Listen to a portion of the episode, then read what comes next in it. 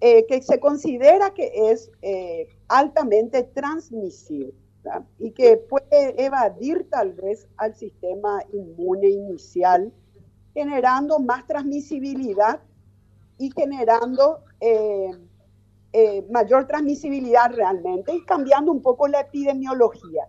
Pero lo que no está demostrado y no se puede hablar aún es que va a ser más virulenta y que va a causar manifestaciones clínicas diferentes, etcétera. Inclusive hay indicios, como acabas de decir, Carlos, de que inclusive puede llegar a ser menos eh, eh, virulenta, vamos a decir, de lo que fue la variante Delta. Eh, lo que pasa es que lo que asusta inicialmente es cuando se hacen esos análisis laboratoriales de las secuencias. Y observas que es una nueva variante que tiene mutaciones que no lo habías visto antes en las variantes de preocupación como alfa, beta, gamma y delta. Entonces, se hacen suposiciones iniciales, ¿verdad?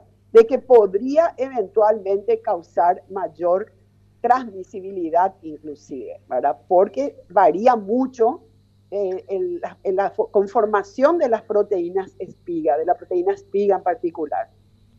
Pero eh, acuérdense que para poder asociar y hablar, hablar de mayor transmisibilidad, tienen que haber pruebas en terreno, pruebas operativas en terreno en donde uno tiene que visualizar realmente que la cepa que está, eh, perdón, la variante que está circulando, como esta Omicron, genera una tasa de transmisibilidad mucho mayor a lo que las variantes anteriores. También hay que demostrar en terreno que clínicamente tiene manifestaciones diferentes o que en laboratorio o con personas que ya han sido vacunadas, también en terreno, hay que demostrar que escapa el sistema inmune.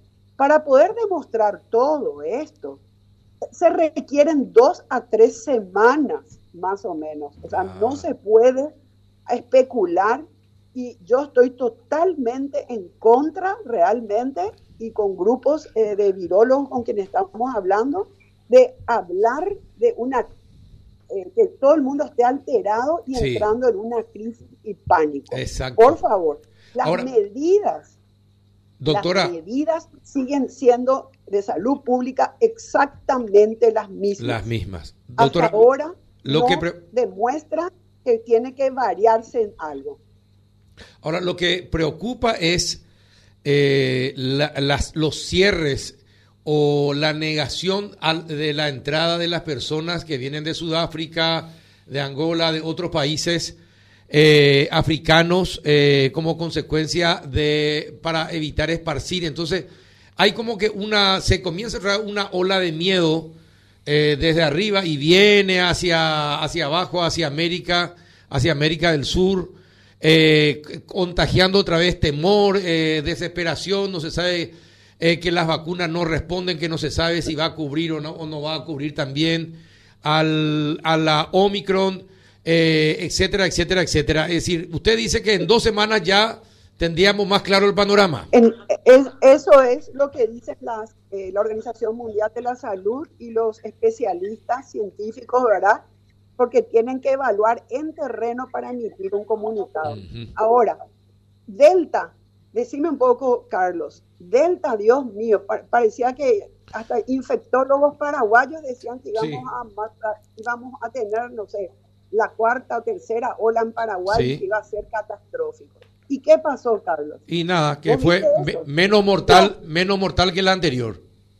Pero, pero porque tenemos una protección cruzada. Acuérdense que un virus, estamos hablando de la misma cepa, en este caso voy a hablar de cepa, es SARS-CoV-2, no es SARS-CoV-3 ni SARS-CoV-4, es siempre SARS-CoV-2, es la misma cepa.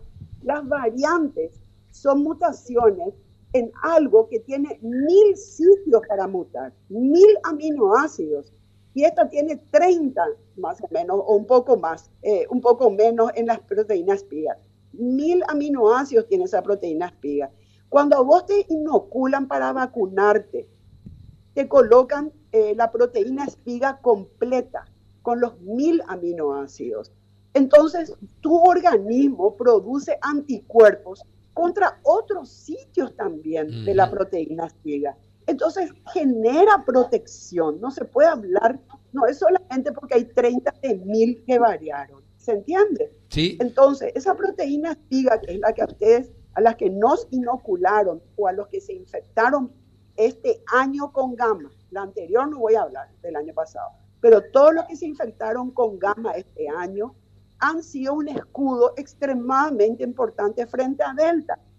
Y hasta dentro de dos semanas me animo y me atrevo a decir que también tiene que existir una protección con los vacunados y con los infectados previamente.